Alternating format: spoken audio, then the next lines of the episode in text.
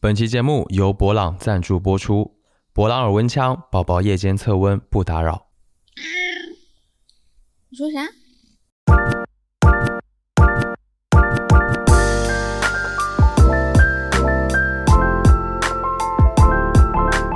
？Hello，大家好，欢迎收听离心利比多我是十一。我是 B 仔。嗯，今天跟大家聊一个什么话题呢？今天要跟大家聊的这个话题啊，就是我们常常会在家里边幻想的一个话题，嗯，而且呢，常常会就这个话题展开讨论，越聊越开心，对越聊越有意思。对，就是如果我们当了父母，会想当什么样的父母？因为、这个你之前不是说不生吗？因为其实我们目前就这个问题的决定还没有最终的结论，对不对？对，每每我觉得决定还是不生了吧，享受快乐的二人世界吧。的时候，过几天我又会很莫名其妙看到一些什么东西，然后跟十一说：“哎，你说我们的小孩叫什么什么名字行不行？”就是又会有一些前一，天说不是，后一天，哎，我们的小孩叫什么呀？就是又会有一些幻想，嗯，所以这个问题呢，现在对于我们来说也还没有决定，嗯还有点难决定。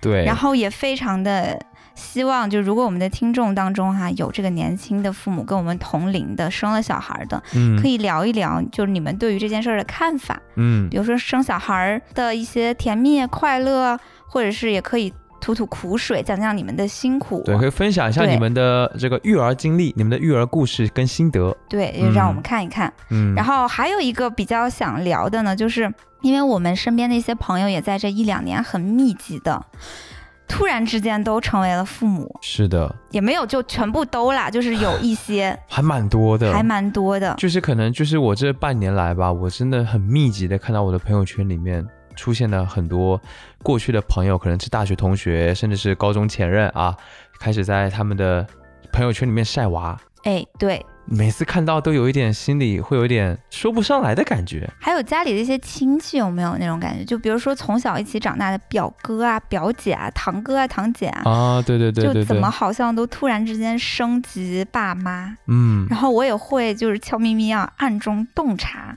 他们这一代，就是我们新的这一代是怎么带娃的，怎么育儿的。嗯，然后怎么跟他们的宝宝有一些互动的，有时候看到一些小点也觉得挺有意思的，嗯，所以就想要这期聊聊这个话题。对，嗯我觉得首先我还是比较想分享一下我看到了我那些朋友晒娃的一些心情。嗯，在两两三年前以前看到别人晒娃，我都会觉得，哎呀，真是好可怜呐、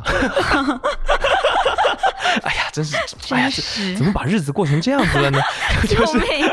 就是会有这种感觉。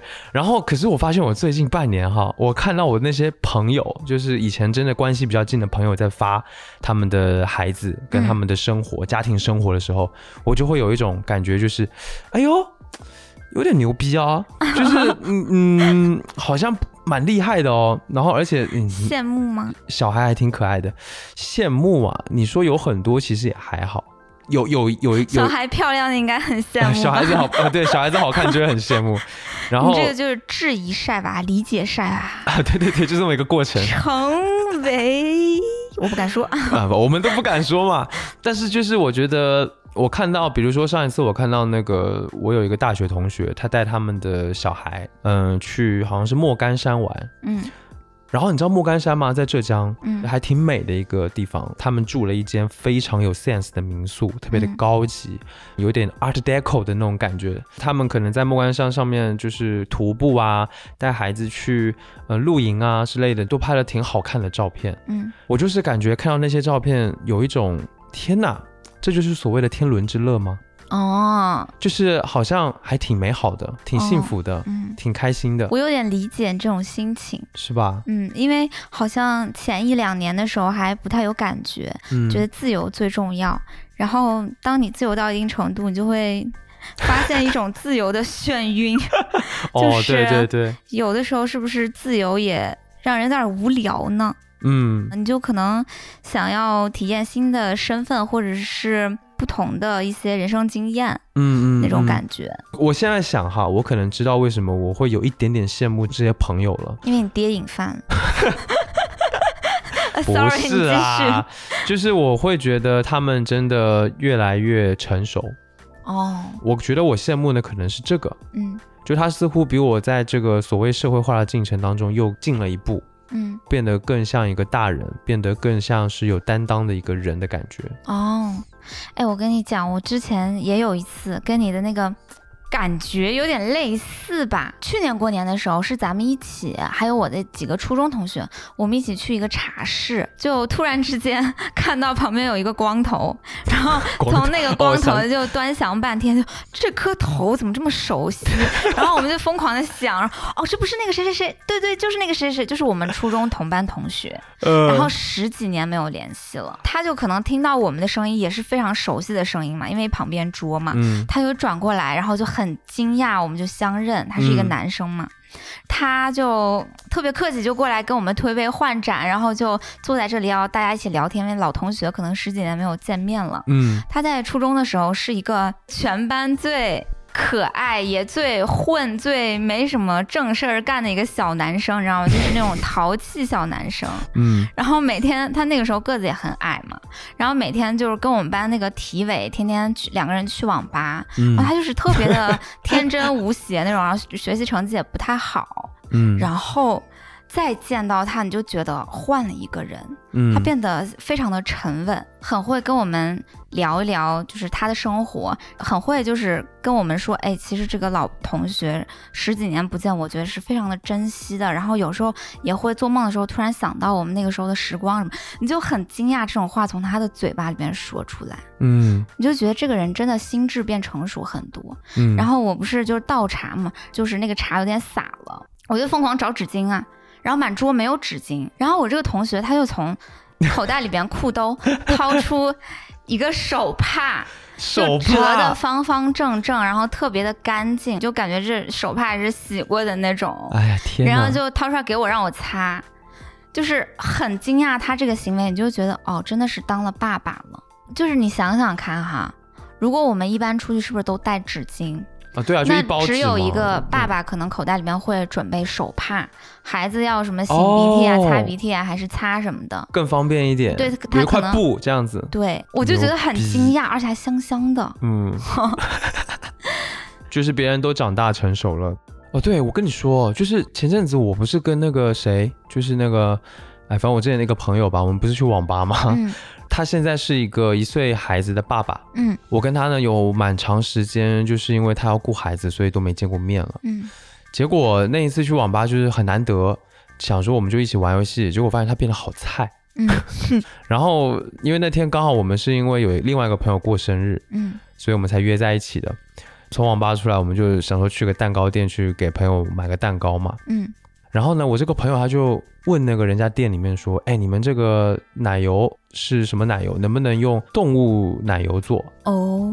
我后来我就问他，我说：“这有什么差别吗？”嗯他就说：“这个植物奶油哈，就是里面有反式脂肪酸，是这个东西吧？哦，对对对对。就是说，他说这个东西吧，吃多了对身体不好。我就说有这么夸张吗如？果吃太多的话，啊，吃太多的话，我说有这么夸张吗？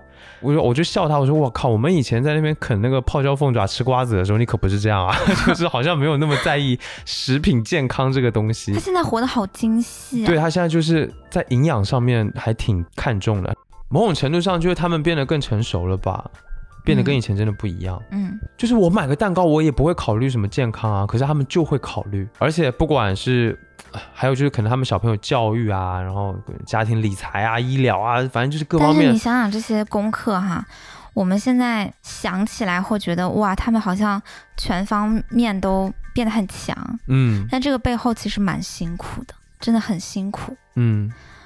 嗯，有一些同龄人当了父母之后，确实也能让人感觉到他们还是蛮疲惫的。对，我初中有一个特别好的同学，一个女生吧，嗯她结婚之后，她很快的就有了小孩儿。嗯就之前还也还会在微信上面聊聊天，或者是约出来，然后从那之后，她就像失踪了一样，你就是死也约不出来她，就是被外星人抓走了那么一个状态。嗯你知道我后来是在怎么见到她的吗？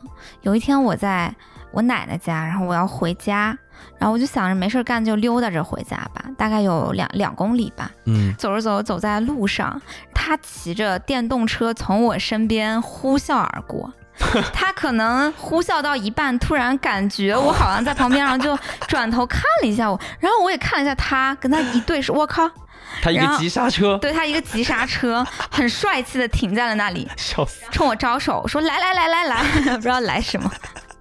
然后你们就相认了，然后他就跟我说，对啊，他呃刚刚那个送完小孩回来。我说哦，那小孩八点上学的话，十点哎，嗯，你怎么十点才送完小孩回来？你知道他去干嘛吗？干嘛呀？他说他今天刚好没事，也不去上班。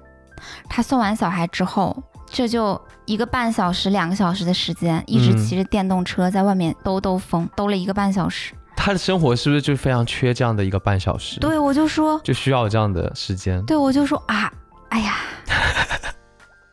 牛逼！就是也挺理解的吧。虽然会家里边有这个什么婆婆妈妈帮忙照顾小孩，但是确实也难有一些清闲的机会，嗯所以就是好不容易有空，可能就骑着电动车在外面兜嗯，兜这样一个半小时，我就觉得还挺诗意的，但是也觉得他其实。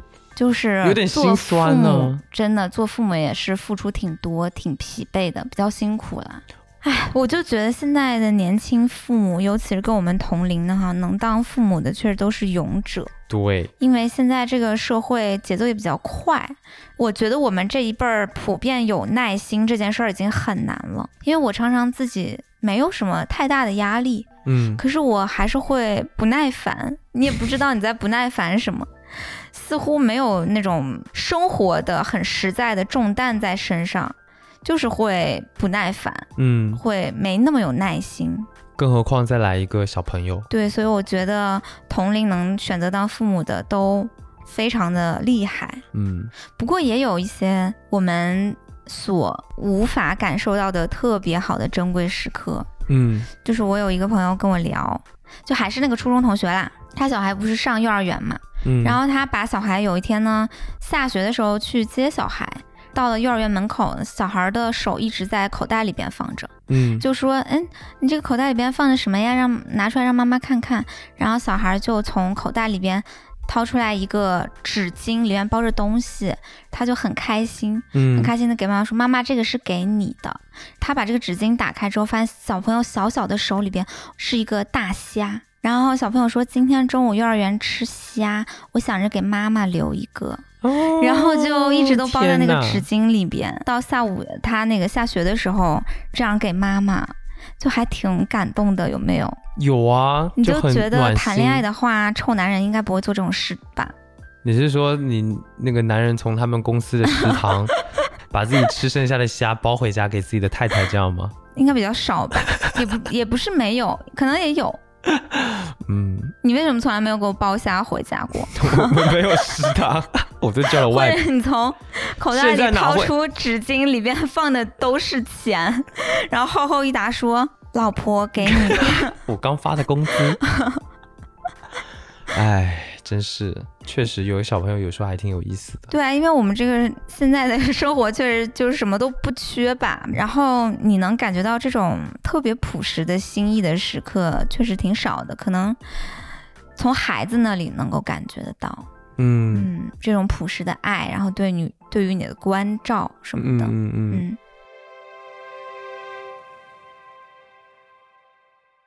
而且啊，就我的观察，我发现咱们这一代的年轻父母跟老一辈儿真的差别特别的大，就是有很多、呃骚操作。哎，对，我觉得这个就叫做这个用魔法打败魔法。嗯我之前在那个网上就看到啊，就有人说，这个在有三十多年逆子经验的父母面前，你这个嗯小孩耍横耍赖是没有用的，因为这一些都太熟悉了。我之前看说这个，呃，有一对父母吧，说他们的小孩就是晚上都不睡觉，嗯不知道干啥呢，就看电视、看动画片，劝说没有用嘛。他们干脆就是好，你爱看是不是？那我让你看，你熬夜通宵看，然后然后就放自己小孩就是在客厅在看那个动画，嗯重点是可能到了三四点，小孩特别困了啊，然后他们父母还轮流，就是晚上轮流监督，让他醒着，好强啊！时不时就这一跑出来，跑出来戳这个一下他们小孩。嗯，对啊，就是让小朋友有睡意也不能睡啊，就让嗯你不知道看吗？你看哦，然后小孩就听话。哎，我觉得 就这一招发现不行很厉害，对啊，因为在我们小的时候，可能如果要看电视看的不睡觉，父母就关电视，会直接关，直接关掉。然后把你打进房间里。他其实直接关掉电视，你会觉得很生气的，嗯，因为你看的正爽的时候，突然之间被关掉电视，哇，你的那个、哦，也不通知一声，对你的那个愤恨，简然后那个直了。怒气，就像在 KTV 唱歌唱的正爽，突然被人家切割了一样对。对对。但如果真的你就说我现在啊，嗯，我现在要是被这么治，我都觉得挺有用的，啊，是吗？就是挺有用的。啊，让嗯让你看，你就看吧。那你就看吧，就你就放着你一直看，对，你给我一定要看满八个小时，我求求你，我觉得挺厉害的。类似这种还有蛮多的。好像之前有一个就是小朋友喜欢上学就拖拖延嘛，因为嗯不想上学，就是妈妈得不停的催啊，不停的怎么怎么样啊。然后结果有一次，这我也是网上看的啊，就是说这个妈妈故意也自己拖的时间不催自己的小孩，嗯，故意在那边化妆化很长时间，然后嗯不不带小孩出门。结果这小孩一看时间不对啊，着急了，他就说：“妈妈，我上学要迟到了。”那个妈妈就说：“啊，没关系，再一下下，一一一边铺这个粉扑，没关系，再一下下，反正迟到了是你，也不是我呀。”然后，然后这小孩就很无语，责任转移，就是让自己的小孩着急。让他自己意识得到，嗯就是他自己就会有自主性，意识到这件事情会出问题，嗯，这种感觉。哎，这个其实也挺厉害的，嗯，因为有时候就不要说小孩儿了哈，你有没有一种感觉，如果我们上班的话，老板是一个非常非常卷的人，给你的压力很大，你有时候会失去自主性，自己都不想干，不想卷。嗯，但如果老板是一个特别佛，特别佛人，有时候你自己会着急，就是你你在干嘛？公司要垮了，公司你莫名其。妙出现一种就超级英雄一样的这种责任心，就 哦，有我要出来顶一顶，有有有，对，很好笑。我觉得挺强的。呃，而且我普遍发现，就是现在年轻一代的父母对于孩子的心理关照会开始比较注重视到了哈。嗯，我们那个时候会总是感觉这父母对自己好像在吃穿用度上面就是极其精致，但是在心理发展上面就是糙了吧唧，完全不。太管你的心理发展。可是相对而言，咱们这一辈的年轻的父母哈，嗯像我们九零年代生人吧，我觉得好多，我普遍身边的观察都觉得大家的育儿观念其实还挺对的，就是都比较科学，嗯嗯，不会对于小孩子的吃穿用度上面太紧绷，更多的还是心理上面的一些教育跟关怀比较多。嗯，哎，那我就很好奇啊，如果你要是有了小孩的话，你想当一个什么样的爸爸？哎，我之前跟那个我有一个朋友，就是他也已经当爸了，嗯我就问他说：“哎，你当爸当爹的感受或心得是什么吧？最大的心得？”他说他觉得养孩子就像是把自己重新养了一遍，哦，对吧？嗯我就觉得哦，好像如果我当爸爸的话，我可能也会用这种把自己重新养一遍的这种角度去做一个父亲。嗯比如说有很多我小时候有过的一些遗憾吧，我就会避免在我的小孩身上就是再次发生。比如呢？嗯，就是我成长过程中感觉被忽视的比较多，他们把我照顾的生活照顾的很好，但是呢，他们不是很知道我的心里在想什么，哦，然后不知道我的小世界是什么样的。嗯因为我爸最经常跟我讲的一句话是什么？我让你吃饱穿暖，然后能够上学，然后你到了十八岁就滚出这个家，就是这种哦，听听似是挺有点粗暴的这种他这种状态吧，对吧？那要是你当爸的话，你觉得那个大概图景是什么感觉呢？我会希望对小孩的图景，我会希望我能够跟小孩好好的聊天，就是嗯然后我也能够融入到他那个年纪当中，比如说他流行的东西，他关心的东西，我能够嗯了解到他们小朋友的世界吧。嗯，然后而且我不抵抗他，我不抵触他，你可以，呃、我甚至可以跟他一起玩唱那个《孤勇者》吗？有必要的话也许也可以啊。其实《孤勇者》挺好听的。呃这是对啊。呃，或者我可以跟我小孩一起玩游戏啊，打游戏啊，或者他们那个年纪可能以后流行的东西，我也要一起啊，可就可以跟他玩在一起吧。你知道现在小学生最火的是什么吗？是什么呢？萝卜刀。哦，我们家也有两把、啊，就是可以啊。你刚开啊。始不是还觉得那个很幼稚吗？嗯，对啦，所以说这个就是要锻炼的嘛。嗯嗯，我希望我是那样的父亲了。哎，这个会让我想到，我们上一次不是回台湾，然后见到了我那个侄子吗？嗯，我就我发现我侄子是一个特别聪明的小孩子，他真的我好喜欢他。对吧？嗯，他超聪明。他有多聪明呢？就是我们那时候给他买了一套乐高的积木，嗯，以我这个成人的角度来讲，还挺难拼的一个大飞船。漫威的那个，对，那个复仇者联盟的一个飞船，呃，就是我觉得我们大人拼都还要花很长时间，可是呢，我的这个侄子一下子就拼好了，而且更厉害的是什么？他不止拼完了，他拼完之后。他还把这个飞船拆开，用那些零部件，用那些小积木，自己做了一把剑出来 就，按照自己的想象，然后拼了一把剑，对，就很厉害好，强啊！就他特别有创造力，对，我觉得这点就特别难得。然后而且他，长得好帅。嗯，他长得确实挺好看他作。为一个小孩啊，小学生，他长得好帅。怎么你是心动了吗？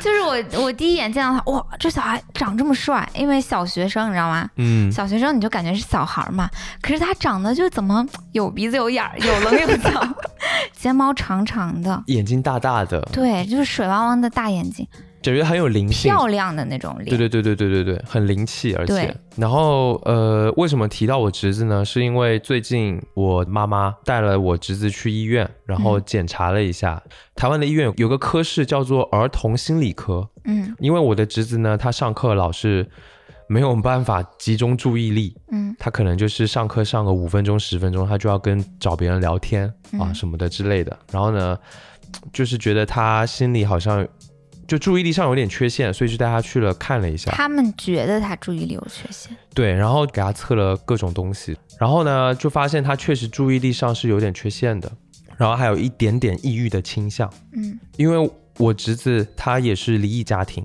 然后他妈妈也长期不在身边嘛，嗯所以就有这个倾向。当时我看着他这个报告，就跟我妈他们讨论啊，说，哎，那以后要怎么照顾他呀？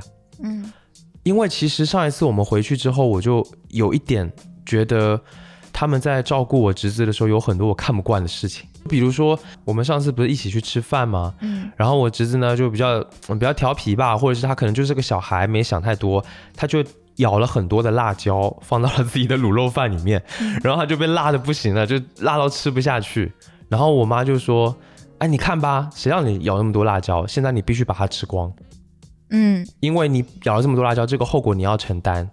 我当时就想，有必要吗？就是有点严格。有点过于严格，因为他已经被辣到了，他知道以后不能这么做了吧，也没那么傻嘛。然后他也不是说真的就是很故意的，他可能就是不知道或者是没有意识到这个问题，嗯，所以才咬那么多辣椒。然后我妈就硬要他把整整碗饭吃掉，我就觉得干嘛？就有必要吗？就是那种感觉，我觉得有点过，有点超过了一个限度。咱们就我是学法律的嘛，凡事都讲一个比例原则，对不对？嗯嗯他已经为他的这个错误已经买了相对应的单了，够了，enough，不要再多了，再多就会有问题。他们担心他没受到惩罚。我妈跟我弟当时照顾他那种感觉，有一种权力至上的感觉，嗯，就让人很不舒服。那个姿态是有一点。你容易就是说小孩子就以后就不敢犯错了嘛，嗯，这是个很大的问题吧？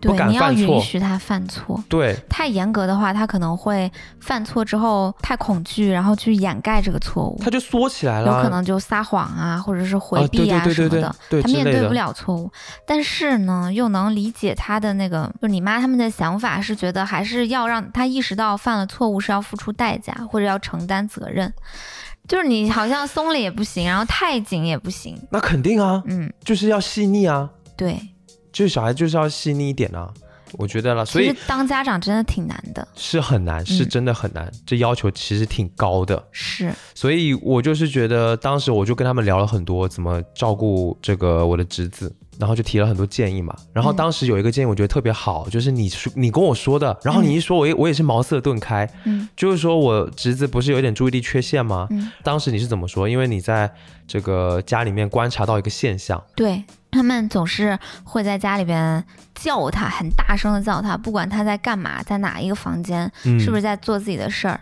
他们就是 三不五时的大吼一声，可能家长是会觉得想他了，嗯。呃，或者是真的有事儿需要他帮忙，可是呢，你可能一个上午吧，两三个小时的时间，你每隔二十分钟、半个小时，你就要叫他，嗯。他的事情很难被完整的、专注的干完，对。所，以他就总是需要分心，他总是需要分开注意力，然后迅速的跑下去到家长的面前，嗯。这个就很容易让他有注意力缺陷的问题。就是他这个注意力缺陷不是主动缺陷的，而是被动在这个环境当中被塑造的，因为他就像一只小野兽一样，你知道吗？就是一个耳朵要听着周遭环境的动静，有没有人在需要他、叫他、呼唤他；另外一个耳朵又要做自己的事情，他就很难沉浸在自己的事情里边。嗯，所以我觉得就是不太好。就经常被干扰的孩子，他的注意力是得不到锻炼的嘛，嗯，就是这样的。因为我小时候就是，我们家因为比较小嘛，然后嗯我在我的房间里边，有时候画画啊，或者是在写故事呀，然后在自己的世界玩得很开心。我妈动不动就要叫我，我感觉就很不好。然后我 长大之后，我觉得稍微有一点点影响，我拖延很严重。嗯我专注到自己的事情里边，这个过程比起其他的很多朋友来说是很长的。要花更多的前期准备的时间，是是吧？对我就特别特别不容易，我才能专注到哦，我开始工作了。嗯，就这儿抠抠，那儿弄弄，然后 这儿喝杯水，然后刷一下微博就，很慢。嗯所以我觉得有点这个原因，嗯，这是环境被动的让他变成这个样子。其实我们当时不是也有给他们支招嘛，说你要是真的召唤小孩，你要怎么召唤，对吧？嗯嗯这个就需要细腻一点，而且需要礼貌一点。嗯比如说，你要是叫他，你可以到他的门口敲门，然后问他你现在在忙吗？你在干嘛？是不是在忙？我这边有一个什么事儿需要你帮助，愿不愿意过来帮我？嗯嗯，如果你在忙的话，就忙自己事情好。就你征询一下，他有一个选择权，是我说 yes 或者 no，而不是他永远只能说 yes。对，我觉得是当父母一定要有一件事情要做到的，就是你要有意识。嗯，其实很多事情都是你当父母你都无意识的去这么做的，比如说你叫小孩。你对他比较大声，对他比较凶，这个当下其实很多父母他是没有意识的，对，所以你必须要带着意识去照顾小孩，而且得时时刻刻。然后我觉得这个真的要求特别的高，真的很高。真的就是嗯，但我觉得这是特别值得的一件事，就是一定要做到的。如果我当父亲的话，就是我会一定要追求这个事情。修行嘛，每天观想、打坐，对你可能要锻炼到你在你自己的生活当中，无时无刻你可能都要带一点意识，嗯，你才能够就是未来如果当一个父亲，你才能够很好的照顾自己的孩子吧。嗯对我觉得这个还挺重要的。嗯。但是虽然我们还没有决定要不要生，但是我觉得你已经有资格成为一个较为合格的父亲了。那也不敢这么说。那你觉得你现在如果成为一个合格的父亲，或者是成为一个你觉得合格做父亲的人不错的人，你还有什么困难吗？那还是这些特质吧。就是我觉得我的，比如说我抗压性不是那么的强，嗯或者是我的抒情的能力还是有一点点障碍吧。嗯，还有很多啊，一些很社会层面的东西，其实也很缺乏吧。比如呢？比如说你，你要送小孩去哪个学校上学，你的学区是什么，就是之类这种很社会，还有要敢买保险，然后他那个医疗，这个小孩的身体怎么照顾等等的，这些其实知识特别。你给他，你就喂给他喂那个麻辣王子和劲仔小鱼，还有就是泡椒凤爪。笑死。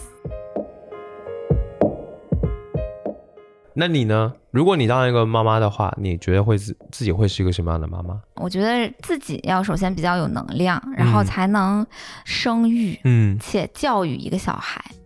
那可能呢，我需要自己更有能量一点，更有生命力，更爱生活，更快乐一点。我觉得，然后我想当一个很快乐的、很有能量的，然后比较酷的妈妈。对我觉得嗯酷很重要。怎么个酷法呢？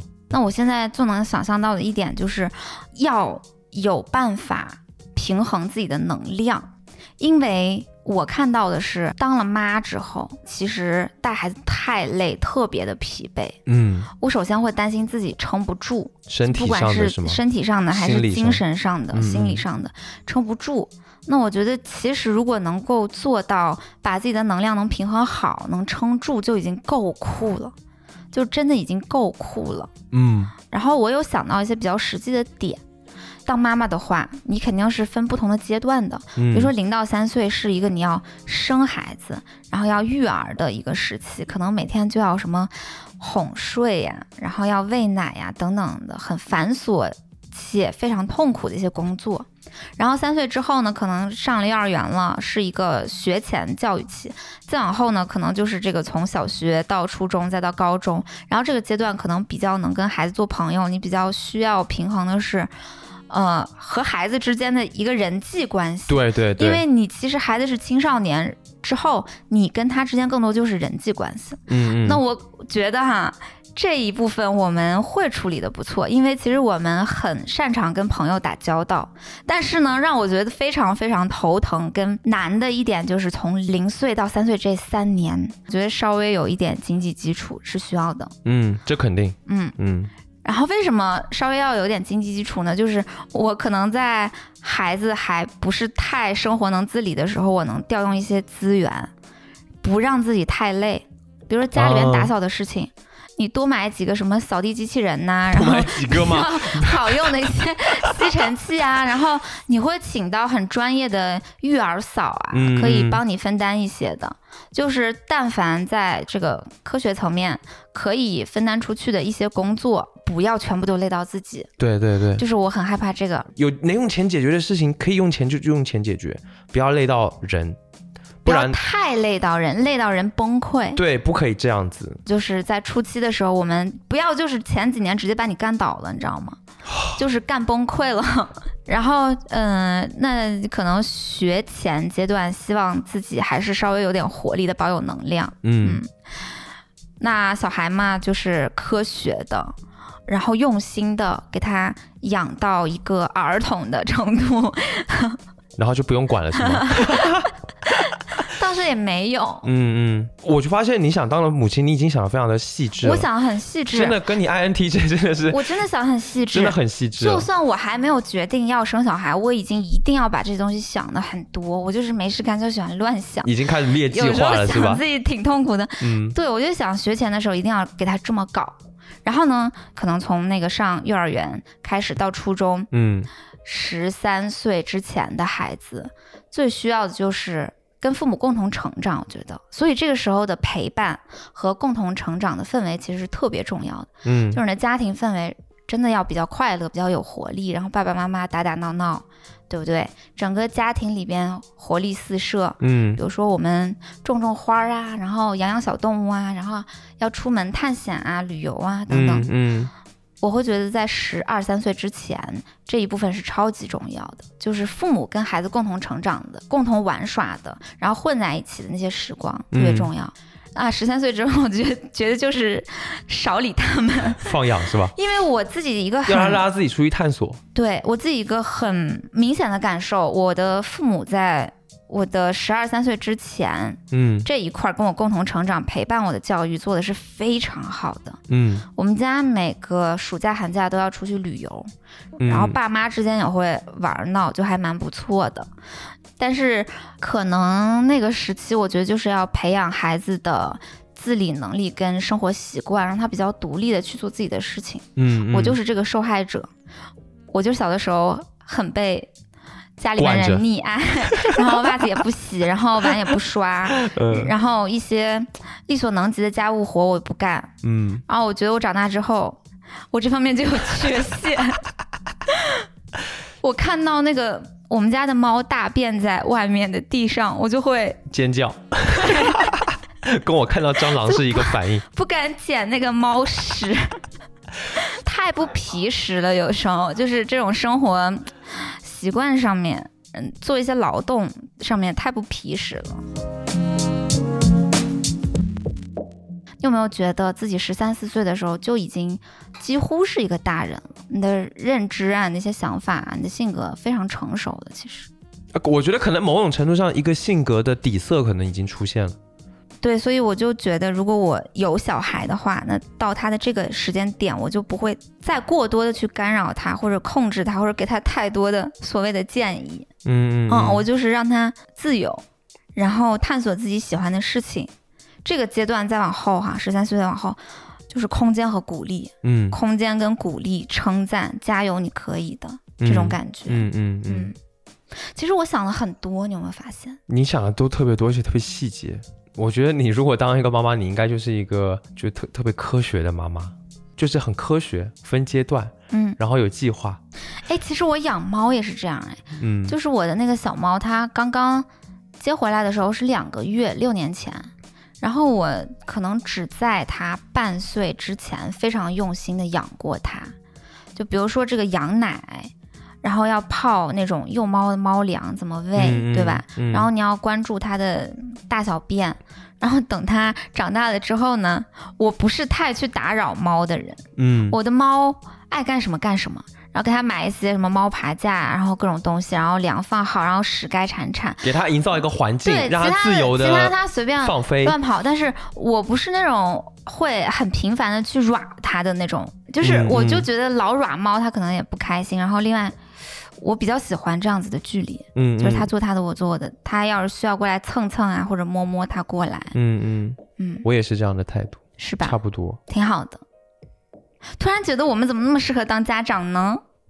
每次我们聊这个都会有这个错觉，真假的？因为我们好像在这个理念上还挺合适的，嗯，就是挺相同的。也许我们可以分工，就是分工的话，你是那个更妈味的爹，然后 刻板印象中的妈妈妈，男妈妈是吗？嗯，那可能就是，比如说我们在面对小孩的时候，我经常是唱白脸，你是唱红脸，会是这样吗？会是哎，嗯，因为我觉得我的眼里还是比较理性的，每次。我会觉得我是一个比较温柔、包容，然后比较呵护的一个角色，你就更多的照顾孩子。发火，我发现。对，然后你呢就会显得就是有点严格，但是你是相当讲道理，然后足够聪明，而且科学，对，也不会很情绪化，嗯。然后能切身的考虑到孩子的发展的这种角色，嗯。这种感觉，嗯，嗯，天呐！你之前烙印在我身上那个爹味标签好像成真了。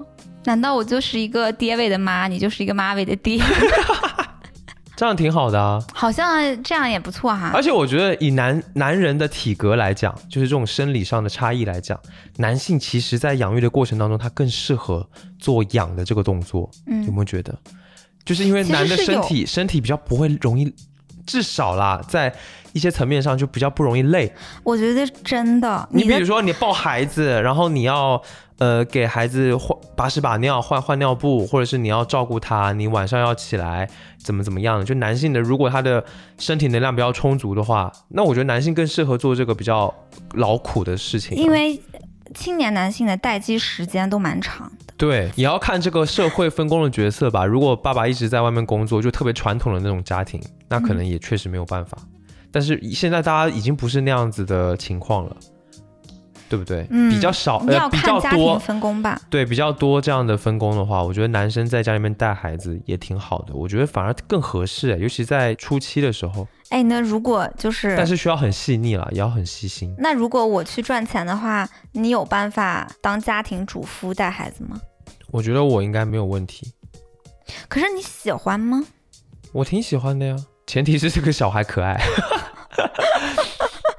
我觉得我对小孩耐心还是蛮多的，我发现好像是哈。我，对小孩耐心是够的，嗯，我像我们认为了。我们整个家庭里边有很多小孩，有表哥的小孩，呃，小姨的小孩，嗯，然后还有舅妈的小孩，嗯，然后还有你们家那边的大哥的小孩，就是 特一堆小孩别多。。我发现你每次都还蛮喜欢陪小孩玩的，而且你会就是降低姿态，让他们觉得你是他们的同龄人，对啊，这是必要的吧你就？很擅长做这件事儿。你比如上一次不是在奶奶家陪我们的侄女陪她贴贴纸，然后我就我就觉得挺好玩的。你真的喜欢贴那个贴纸吗？我喜欢，因为这本身是一个特别 舒压的过程。哦，真的哦、然后这个小朋友他又告诉你，哎，这个应该贴哪里，什么那个，就是很可爱啊。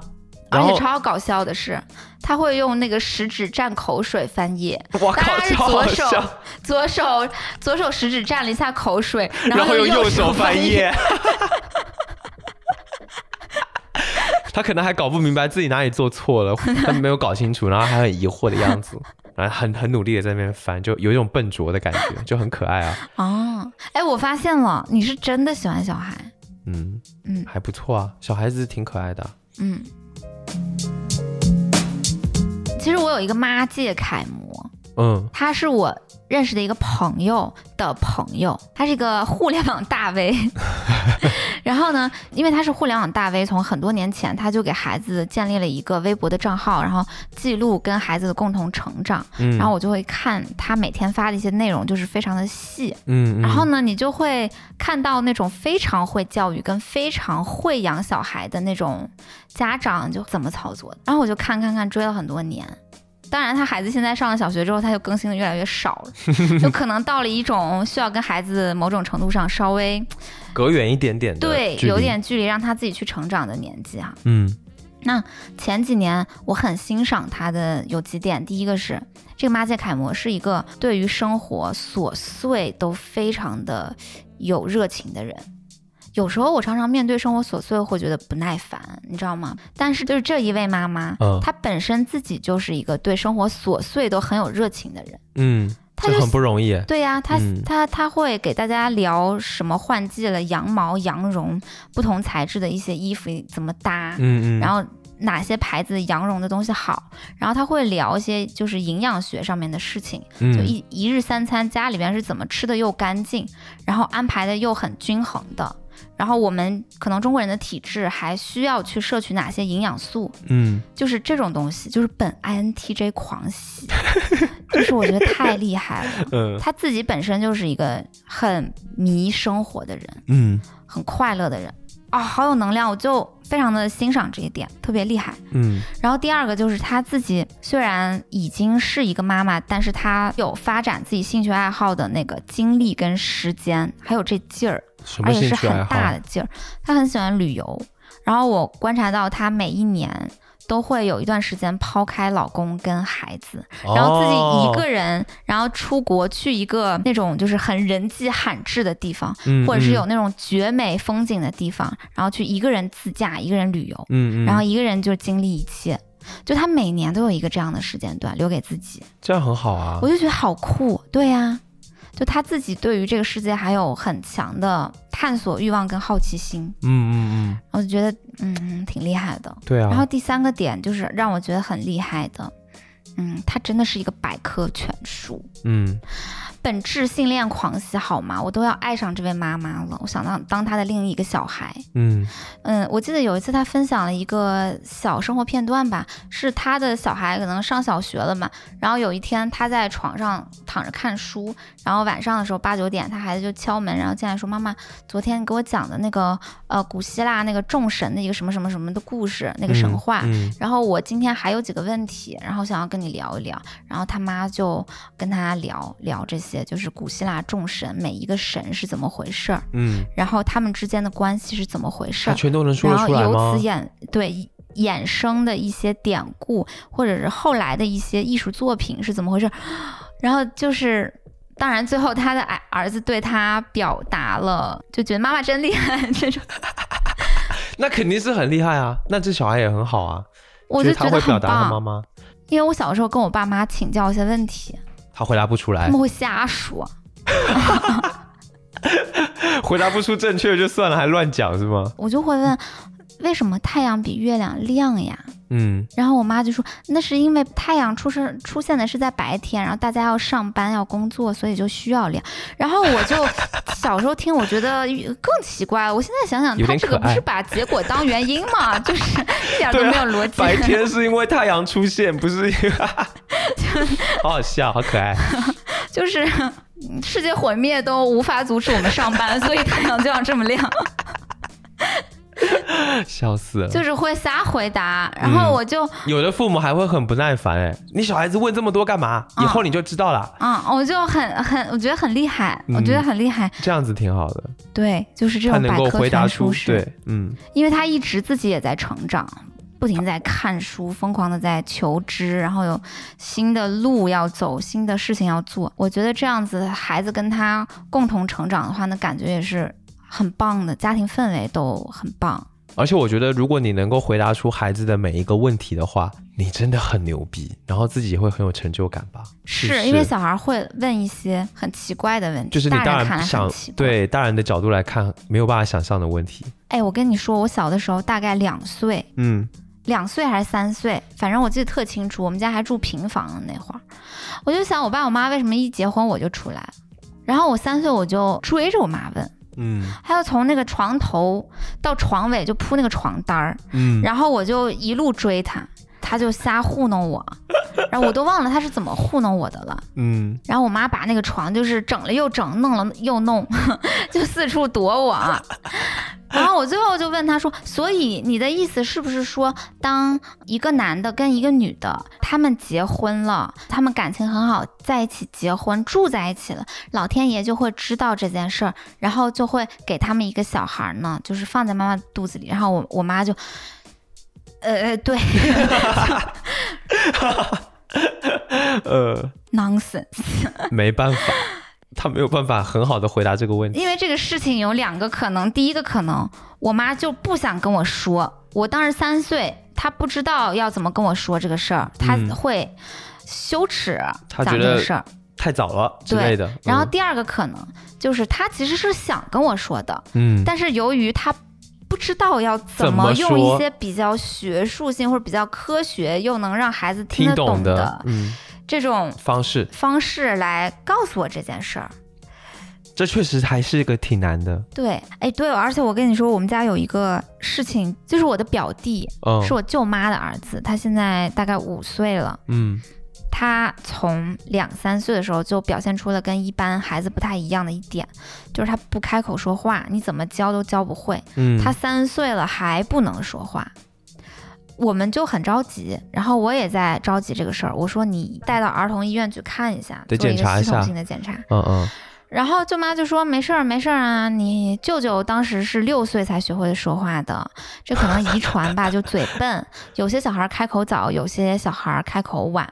似乎也没啥错，但是好像不对呀、屁嘞，还是要去检查一下。三岁你怎么教都还是不会说话，这件事情本来是有一点问题的吧？嗯你去带去检查一下，如果没问题，医生也会给你一些建议，说要怎么样启发小孩开口，怎么样教他说话。嗯这个建议也是重要的嘛。他就不带，为什么不带呢？我觉得我可能能理解他，他很害怕，万一去了医院有一些不太好的结果，他作为妈妈可能内心不想难以承受。嗯对然后到五岁的时候，终于可以进行一些简单的交流了。嗯嗯那当他的状况终于稍微好起来一点，哎，舅妈就把他送到了一个培训班，嗯，是每天小朋友可能幼儿园小朋友下课了之后要学两个小时，就是语言的这种专门的教育的一个地方。嗯嗯最后的结论就是，表弟其实在智商跟他的正常功能上是没有什么问题的，嗯，万幸是这样子的。最后的结果，但是我还是觉得这一路太惊险，你知道吗要是不？是呢？就是你可能三岁的时候就可以拿有点太去。耽误了吧？你可能两岁、三岁的时候应该要同步常常去重点是他还不是很科学的去理解这个事情，因为他还是凭借自己的经验。他举的是他她老公他觉得这个有遗传。对她老公的例子，觉得甚至六岁才开口讲话也没问题啊，就是他太凭经验了，就不够科学，嗯，对吧？确实。嗯哎，不过呢，其实因为小表弟的妈妈就是舅妈，其实是一个七零后，嗯 就是小表弟也是他四十多岁的时候生下来的。嗯那可能就是上一辈，比如说我爸妈那个年纪，六零后跟七零后，嗯，他们来讲呢，会有很多这种常识的忽略，对吧？是的，我妈其实也是，在我小的时候，总是有一些很奇怪的骚操作，你知道吗？比如呢？真的很奇怪。我小的时候，我记得我常常发烧，嗯因，为小孩嘛，就经常会发烧。。对对对，然后我妈她每一次就会先用手背试我的额头，然后看我的额头的温度高不高，再把脸贴上来，哦就把对对对就把对对，整个脸贴上来，然后试我。她在那边还要念叨半天，呃，哎呦。有没有发烧啊？也没有发烧，哎呀，是不是还是有点烧？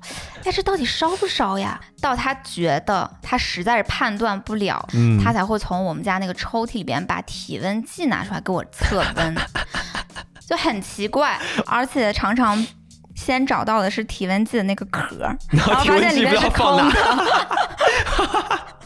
笑死，就是神秘体温计 消失事件。对，会经常发生，经常发生是不是嗯然后找不到还得去马上临时去买个新的。哦，又不是啊、原来不是只有我家才这样。对啊，好像还蛮经常有的。所以我有时候会想我妈，为什么测温这么小的一件事儿，你嗯那个体温计就在柜子里边，你却不直接做呢？嗯，我现在想想，我觉得能理解哎，因为给小孩儿测体温不是一件容易的事儿，嗯，尤其你那么小的时候，体温计一下夹在腋下那一刻，就会觉得特别冰凉。对，呜，就是 对就会有机灵一下的感觉对，然后。大人会觉得 OK 可以忍受，但是小孩儿突然之间凉他一下，他会觉得莫名其妙，就我发生了什么？说不定就怎么一下这么凉，然后就会哭。然后另外一个就是水银的体温计夹在腋下，你要待五分钟是非常难受的。哦，对小孩子来讲是，就是他是得保持不动。其实小孩子是还挺难忍受这个对静止状态的。哎，我一直都记得这个画面，就是我妈给我放那儿，然后说夹着啊，五分钟，然后我就好，就很乖夹着，我就觉得那个时间怎么过得那么慢？然后过了五秒就问好了吗？对，妈妈好了吗？因为你要？让我五分钟不动，哎，我是小朋友，哎，就觉得好好漫长。是是，而且如果宝宝再小一点，他是在熟睡状态下的话，嗯那，市面上的一些主流的体温计，它会在你那个测量完成的时候发出滴滴滴滴滴滴的声音，滴滴滴滴，然后小孩就会随着这个滴滴声音嗷一下就醒了，就吵醒了。嗯嗯。其实很多父母也挺不容易的，当孩子发烧啊什么的，嗯，就是测温这么一件小事儿就很辛苦。对，所以呢，如果你是新手爸妈的话，咱们这期节目应该很多新手爸妈会听哈，嗯。很推荐大家家里边常备一个贴心的好物，那就是今天的赞助品牌博朗的耳温枪 IRT 六五二五，就这一款是他们家的新款、新产品。刚刚我们说到的那些给孩子测温的痛点，它是能够非常实在和体贴的解决掉。嗯在产品的设计上面是很周到的。周到在哪儿呢？举一个例子哈，首先这个耳温枪比起水银的真的安全太多了。嗯嗯，咱们小的时候用过这个水银的体温计，就一定有一个体验是，它碎在地下之后。家里面所有的大人就会高度紧张，非常紧张。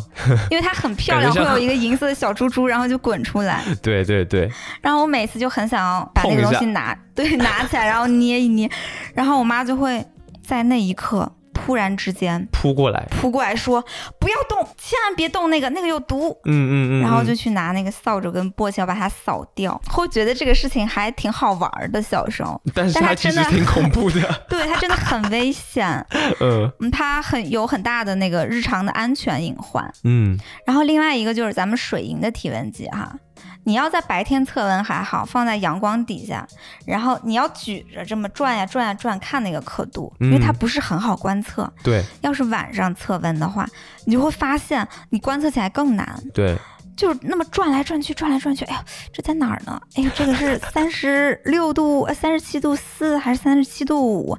它其实测量的精确度跟它的可观测性没有那么好。对对，所以耳温枪的话，你直接测量之后，它马上可以把你的温度显示在它电子那个屏幕上。直接就跳出来一个数字啦，特别的直观。对，这一点嗯就是很周到，对不对？嗯然后第二点，在测温的过程当中，咱们这个博朗的 IRT 六五二五的耳温枪啊，它是可以静音测温的。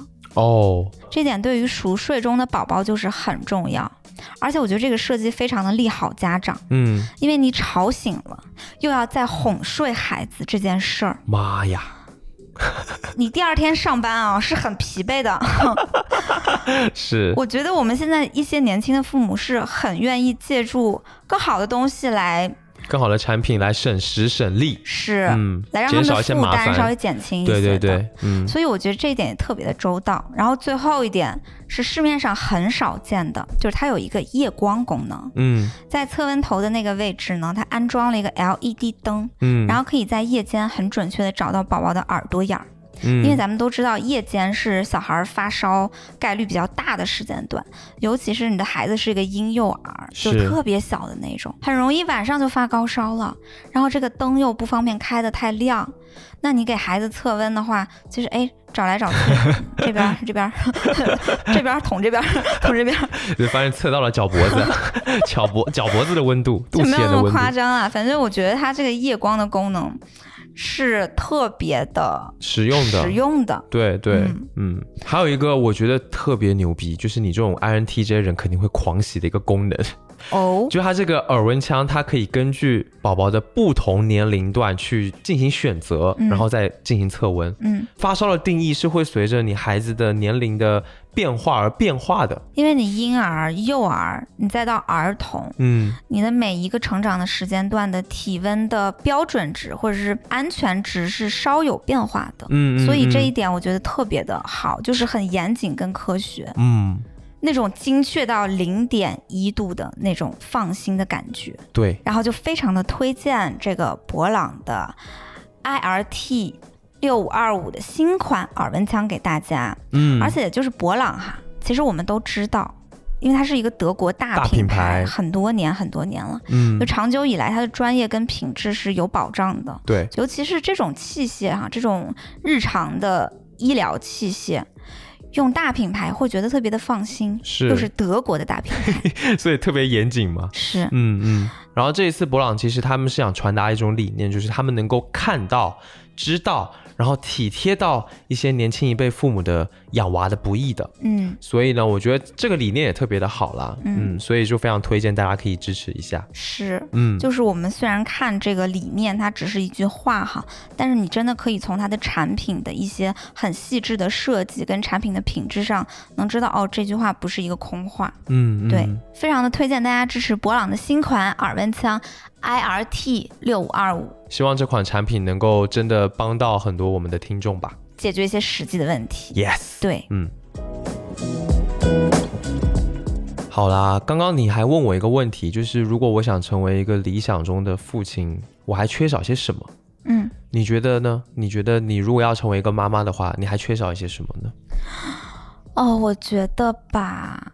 首先必须得承认哈，嗯，当妈当爸是一个勇者行为。我觉得我自己现在还不是勇者，嗯，就是因为我一直有一个迷思，就是有了孩子会阻碍我自我实现吗？这是我比较大的一个困扰。嗯，对我还缺少自己对于这个问题的答案。这问题很深呢。是啊，就那第一个问题就是，那你的自我实现到底是什么呢？简单来讲，就是体验世界跟做自己喜欢的事情，能做到比较专注，嗯，比较让自己满意，嗯。但是有时候我又想想，这个问题其实挺伪问题的，就是你自我实现跟有孩小孩就是相悖的嘛？好像也不一定。所以这就是本人的一个迷思嘛。嗯嗯嗯嗯嗯。就看情况，对吧？嗯。因为你要是想体验世界。也许有了小孩之后，可以带着孩子一起体验世界，只是会比较累一点。然后还有就是，想要自我实现，也许也不急着给他一个实现。嗯，就是这个实现可能是预想中三年、五年、十年。甚至十五年，嗯，自我实现嘛，当然也是跟运气、跟环境有关系的，对吧？对，你永远不知道自己成为一个 star 的那一天在哪天。有些人他可能六十多岁突然之间成名了，或者迎来了人生的高光时刻，嗯，那有些人可能十几二十岁就有了这种体验，所以我会困惑这个问题。你觉得你的这个高光时刻还没出现，对吧？没有。嗯，但是好像我也不是很期待吧？要多高光呢？我也想象不来。就是你脸上打了高光，是什么色号？嗯，可能目前来看，我能想象到的，它为什么会阻碍自我实现，是它会分散掉我的一些时间跟精力。嗯，因为你知道，刚刚也说了那么多例子了，是需要付出极多的爱、心力、心理能量、金钱。给孩子的，嗯，你才能养育好一个孩子。对，那人的精力就这么点儿，我把这一部分付出了之后，那我那自己的那一部分，就我比较自我的那一部分呢？嗯，我会嗯，有时候疑惑这个事情。但是呢，我现在又发现一件事儿，就是如果你给孩子付出了很多的精力、心理能量，然后你同时需要在这个过程中磨练你的智慧，其实是孩子让你成长。嗯，你有没有发现？你没发现，因为你没养过孩子。但是你养猫，你是不是有感觉？其实你养猫，你都会成长。对了，某种程度上会啊。是啊，嗯，因为你比如说你养孩子，你得要还是刚刚说的嘛，有很多的知识你得要去补充。嗯，那你在补充知识的同时，你也是在成长啊。然后甚至你跟孩子之间要维持一个什么样的关系，对你也需要学习，然后你需要有智慧的提升。那这个部分确实也是成长。但是要养一个孩子来让自己成长，这个发心我觉得还挺自私的，我挺不喜欢这个发心的。就是你生个孩子，你确实也许能让你自我成长吧，但是把这个当做一个挺重要的一件事儿，我觉得，反正我挺不喜欢的。我知道嘛，但是嗯我、我想举的这个例子，想说明的是，不是孩子帮助我成长，它是一个目的，嗯嗯嗯嗯，它不是一个目的，对它只是可能会产生的一个结果。的一个一个好的影响。所以你可能要想一个问题，就是为什么要把孩子带到这个世界上来？哎呀，那我我这个问题是最这个这个就是我会觉得我自己要有充分的爱这个世界的理由，嗯然后我觉得这个世界是真的很好的，然后我愿意带一个孩子来，让他体验这个很好的世界。嗯嗯对，某些时候我自己挺笃定世界是好的这件事儿，嗯因为你真的有时候会觉得活得特别好，就是活着真好。但是你有时候也会觉得活着真想死，不如死了 算了。为什么我要来到这个世界？所以我觉得可能我缺少的是我对于这个世界跟对于这个生活更加稳定的一个内核。当我拥有了这个内核的时候，我觉得可能时机就比较成熟了。嗯，就这个内嗯核，就是我真的比较坚定的，对于这个世界大体上是爱的，然后是有充分的理由觉得真的还不错。嗯，对，不能让孩子问出那个问题：为什么要把我带到这个世界来？对吧？那你觉得？不要让他有产生这个问题的想法的可能吧。也我觉得不不太可能，也不太可能我。觉得不可能，这也很不现实，每个人都问过这个问题，就我为什么来到这个世界上？但我的意思是说，他不是带着一种非常痛苦的想法才去问这个问题的。嗯，那也不可能。每一个人应该都会有痛苦的时刻，然后问出了这个问题。也对哈，嗯，我无我无法回答这个问题，你无法回答这个问题。因为我自己都没有想好啊。现在问你这个问题，你自己回答得出来吗？我我这是个哲学问题啊，我这个好我，这个很难我我试。图一下哈，请，就是如果你的孩子问你说为什么要把我带到这个世界，嗯你问一问他，就是你有没有在你的生活中发出过一个感慨，就是、嗯，哎呀，生活真好啊，活着真好啊，哦，这对吧某种引导，这样的引导还不错。就肯定都有嘛。嗯你有时候很痛苦，你会说为什么要把我带到这个世界？但是呢，孩子，你问一问自己，你会不会有一些很快乐的时光？然后也跟自己说，哎呀，活着真好呀，嗯，这个三文鱼真好吃，这个三文鱼真好吃，活着真好，塞尔达真好玩呀、我能 活着玩到这个游戏真棒啊，是吧？这种感觉其实也是有的呀，那就有啦，是是其实两面都有嘛。嗯你要是不痛苦，其实快乐也没什么意义。你要是不快乐，那痛苦你还痛苦着干嘛？嗯嗯嗯，嗯，确实，就是还是蛮丰富的，有时候觉得。嗯